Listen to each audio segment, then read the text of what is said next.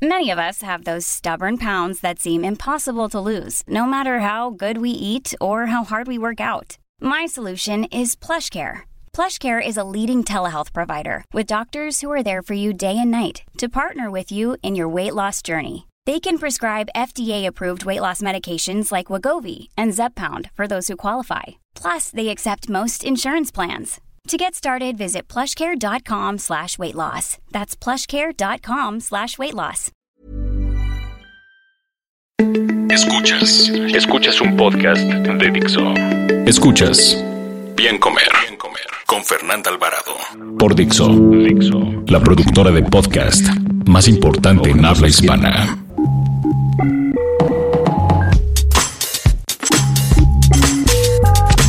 Bienvenidos a un podcast más del bien comer y en esta ocasión nos vamos a poner de pagaculpas con mi invitado, que además de ser un super nutriólogo de los que sí le saben, es un emprendedor y responsable de que hoy yo ame la crema de cacahuate, ya les contaré por qué. El tema que vamos a tratar es ayuno intermitente. Bienvenido Fer. Hola Fer, ¿qué tal? ¿Cómo estás? Pues nada, justamente este tema, ¿no? Que está muy de moda hoy en redes y por todos lados. Un dato. Un dato. Argus Barberi, un escocés de 27 años y 207 kilos, obtuvo en 1965 el récord Guinness tras haber ayunado 382 días. Escuchaste bien, no comió nada durante un año y 17 días. Con el ayuno, obviamente llevado por profesionales de la salud, logró perder 125 kilogramos. Es un caso inusual y no debe intentarse en, casa. Escuchas. Bien comer. Bien comer. Fer, nos van a volver locos. A ver, yo soy de la escuela de... De esa que nos enseñaron que... Y no hace mucho tiempo, ¿eh? Claro. Que ayunar era lo peor que podías hacerle a tu cuerpo, que entonces te ibas a comer los músculos y que luego y que no, y que no bajabas de peso y que te hacías daño y que... Claro. Lo peor de lo peor. No solo tú, Fer, todos, ¿eh? O sea, yo me incluyo. Salí de la escuela con la idea de no, todos cinco comidas, tres horas, cuatro horas, ponte alarmas y demás. Y justamente este tema me parece súper interesante por lo que implica, ¿no? Como derrumbar o mover muchas ideas que estaban ahí plasmadas. No sé si mitos o tabús o dogmas, pero ahí estaban finalmente. Yo, yo confieso que la verdad es que también, Fer, me resistí al ayuno. Yo todavía, si le escarban en mi blog, que llevo pues como 10 años escribiendo, Sí, sí lo he visto. va- van, a, van a ver que pues yo pongo claramente una, que el desayuno es más importante del día.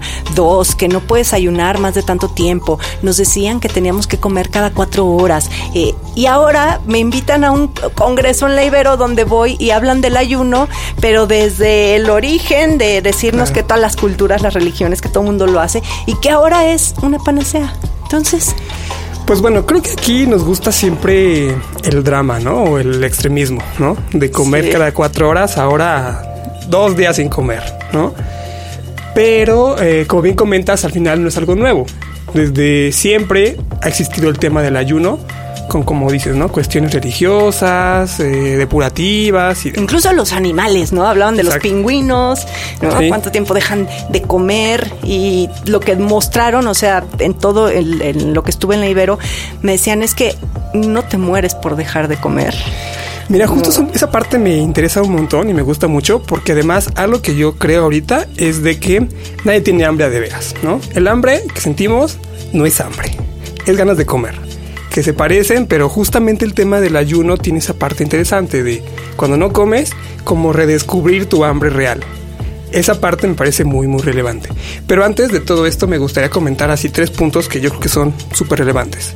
Importa más qué comes, cuánto comes y al final te complicas con a qué hora comes. Exacto, y las frecuencias ahora Sí, también se sabe que no importan. Sí, o sea, no es. Igual ahorita ha sonido un poco el tema de esta cuestión de a qué hora cenas, ¿no? Que hay un poco con el tema de ritmos circadianos y demás, que hace un poquito más relevante saber que de noche comer mucho tal vez no es tan buena idea. Pero otra vez, importa más qué comes, cuánto comes y al final a qué hora comes. Porque además justo la gente comienza al revés, ¿no? Es, oye, sí, el ayuno y que ya vi que si 12 horas y que 20 horas y no sé qué. ¿Pero qué comes? Pues bueno, comida. sí, sí, digo, no chatarra, pero se van a la. A mí me da mucha risa los nutriólogos que mandan eh, eh, todos los días a que coman eh, pechuga de pavo, ¿no? Baja en grasa, o sea, embutido finalmente. Entonces, sí es cierto, es mucho la calidad. Para los que no sepan de lo que hablamos, estamos hablando de un ayuno, el famoso ayuno intermitente, que hay varias modalidades, ¿no? El que más se utiliza es como el, 16-8. ¿Qué es el ayuno? No comer nada, ¿no? Literal, porque además luego es de, oye, ¿qué puedo comer en mi ayuno? A ver, ayuno sería no comer nada. Hay que diferenciar dos estados en el cuerpo, alimentado o no alimentado, ¿no?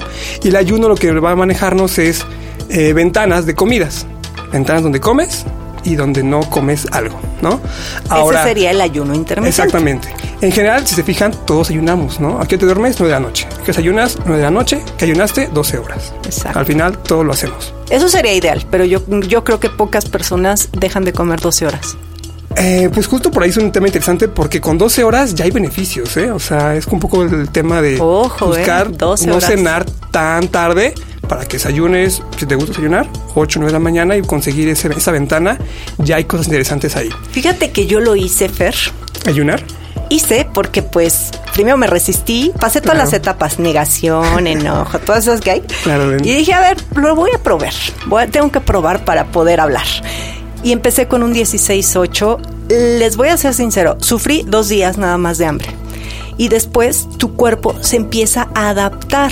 Entonces comienzas a transformar, yo creo que desde la cuestión eh, de la cabeza, o sea, del estar pensando en comer, hasta el cuando yo ya tenía la seguridad de que no me iba a enfermar y de que no iba a provocarme algún daño o malestar. Entonces como que juntando eh, una y otra, lo que empezó a pasarme es que ya no sentía hambre y me ayudó mucho a que hoy, que ya no lo hago, porque la verdad es que no vi ningún beneficio, lo hice como un mes, este, el beneficio que encuentro es que ya puedo controlar más el hambre. Exacto, justo esa parte me interesa mucho, ¿no? O sea, algo que tiene como base este ayuno, yo lo veo como el ejercicio, como cualquier tema de, de estímulos, ¿no? Es un estrés que controles, ¿no? Porque si se desborda ya es negativo.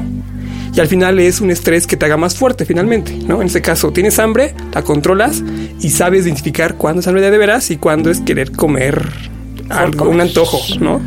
Que es una parte ahí muy interesante. Pero igual, aterrizando un poco el tema de protocolos, ¿no? Comentábamos que eran 12 horas donde no comes nada. Y hay esquemas que van de aumentar 14 horas, 16 horas, justo el más común, 16, 8. Y unos un poco diferentes, que son inclusive de 5 días comer normal en general y dos días en calorías muy bajos y digamos casi un semiayuno completo, ¿no? De un día entero sin, sin comer. Ahora, el tema es, ¿para qué ayunar, no? O sea, ¿por qué está tan trendy o por qué, esta cuestión? ¿Qué beneficios hay?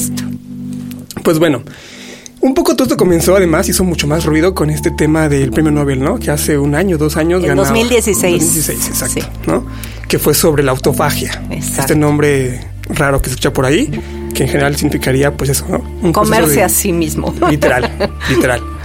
Ahora, justo el, este personaje no hablaba sobre ayunar tal cual, hablaba sobre el proceso de reciclaje. Yoshinori Osumi. Exacto. El este, japonés. Este japonés, muy inteligente. Y eso fue en levaduras, ¿no? O sea, también como aterrizar esa parte. Y que se encontró que muchas enfermedades tenían como base alteraciones en estos genes que codifican a la autofagia y de ahí se movían cosas y bueno, diabetes, hipertensión, algunos tipos de cáncer y demás, ¿no?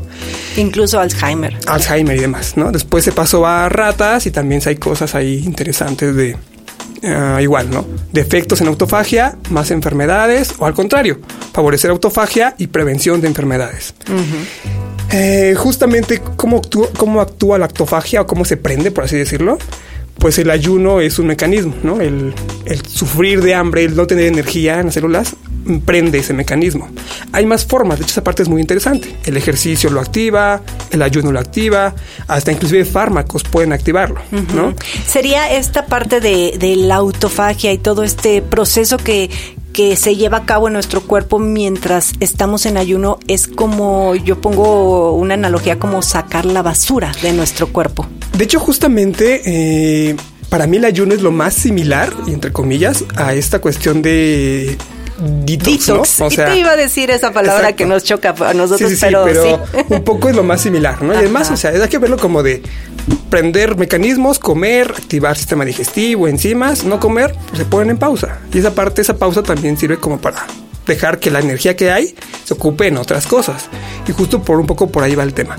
Ahora, no es tan lineal, ¿no? Porque además también, pues es mucho más complejo el tema de conseguir limpiezas de adeveras, ¿no? O sea, 12 horas no da tiempo, 15 horas posiblemente, otra vez importa más que comas, porque ¿de qué sirve limpiar 12 horas y después vas a meter otras cosas? sí, vas a meter embutidos. Y si no entrenas, o sea, al final hay beneficios, sí, pero no mayores que ser activos, que incluir vegetales, que incluir grasas de calidad, o sea, otra vez, ¿no? El tema de la prioridad. Y la otra es que no es para todos, ¿verdad, Fer? No es para todos, definitivamente, eso sí es una cosa importantísima, porque además pasa lo contrario, ¿no? Gente que come a cada ratito y le dices, oye, no comas hoy, ¡pum! ¿no? No, o sea, bueno. la sufren, la sufren feo. Pero al final también como todo es una cuestión de adaptarse, ¿no? O sea, buscar ese, ese, ese punto medio y gente donde tal cual es, no lo intentes, ¿no? No, la gente, por ejemplo, que vive con diabetes tipo 1, Exactamente, ¿no? es, Pues va- es difícil. Una persona embarazada, una persona lactando. Porque además también, ¿qué pasa con todo esto? Comentábamos de las ventanas de alimentación, ¿no? En ocho horas come tus calorías. Hay gente que puede que no le dé tiempo de comer lo que requiere. O come muy mal en calidad de alimentos y restringir esta ventana implica consumir menos nutrimentos, menos vitaminas, menos proteínas, menos todo y sí puede inducir, digamos, cierta desnutrición, ¿no? Ciertos problemas de carencias.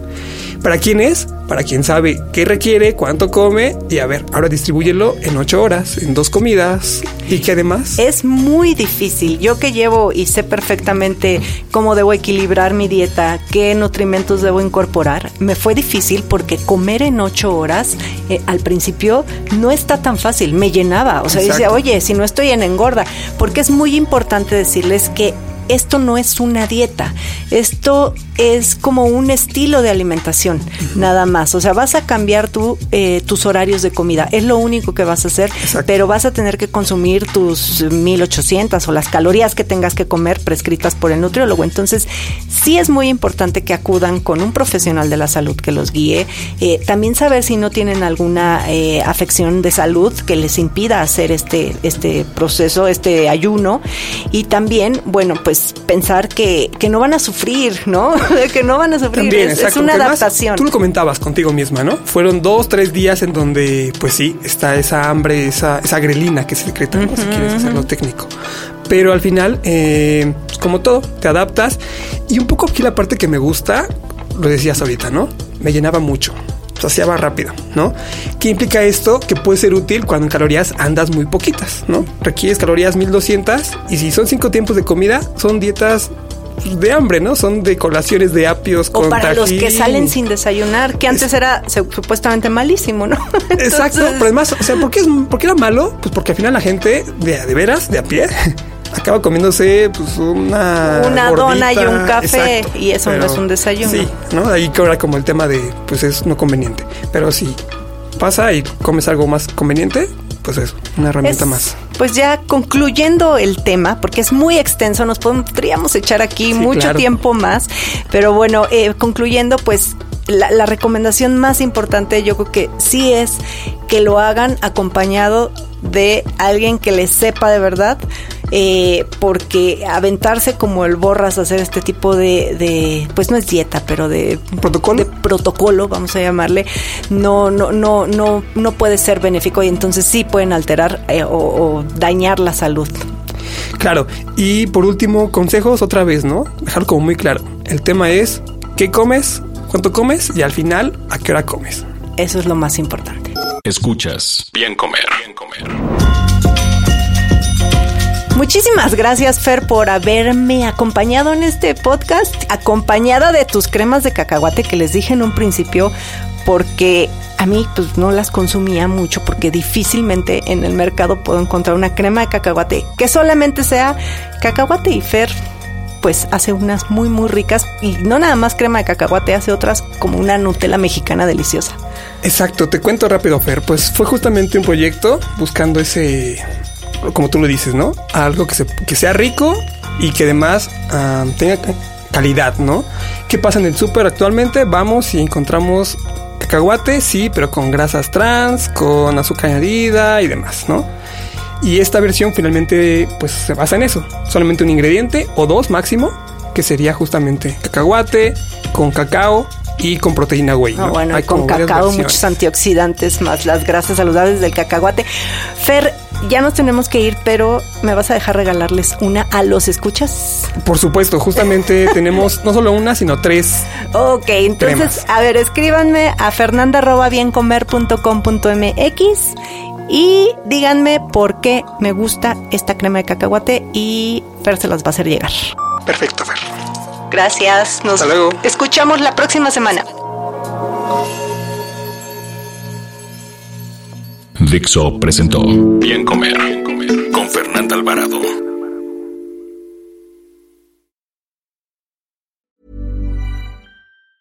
Ever catch yourself eating the same flavorless dinner three days in a row?